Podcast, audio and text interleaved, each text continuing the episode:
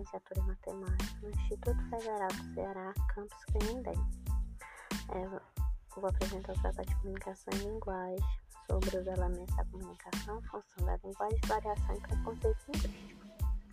Os elementos da comunicação estão presentes no processo comunicativo, que são exatamente seis. O emissor, o código, mensagem, canal, receptor e o referente. O emissor, locutor, é quem elabora a mensagem. O receptor, interlocutor, a quem a mensagem é dirigida por quem ela é captada. A mensagem é o texto verbal ou não verbal propriamente dito, é a estrutura textal. É o referente ou contexto, o assunto que passa, o ato comunicativo. O canal ou veículo, o meio pelo qual a mensagem é dirigida, divulgada ao seu veículo condutor.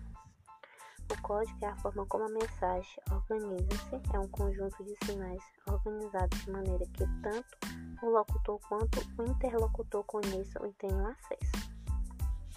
É, as funções da linguagem são formas de utilização da linguagem, segundo a intenção do falante. Elas são classificadas em seis tipos.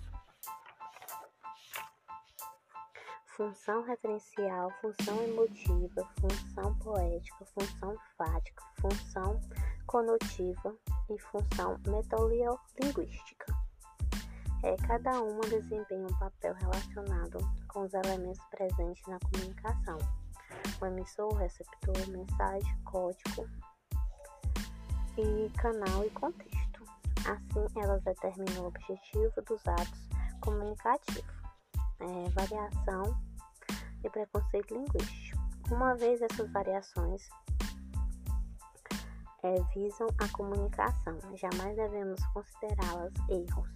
Ao apontarmos essas alterações como erro, estamos cometendo o que chamamos de preconceito linguístico.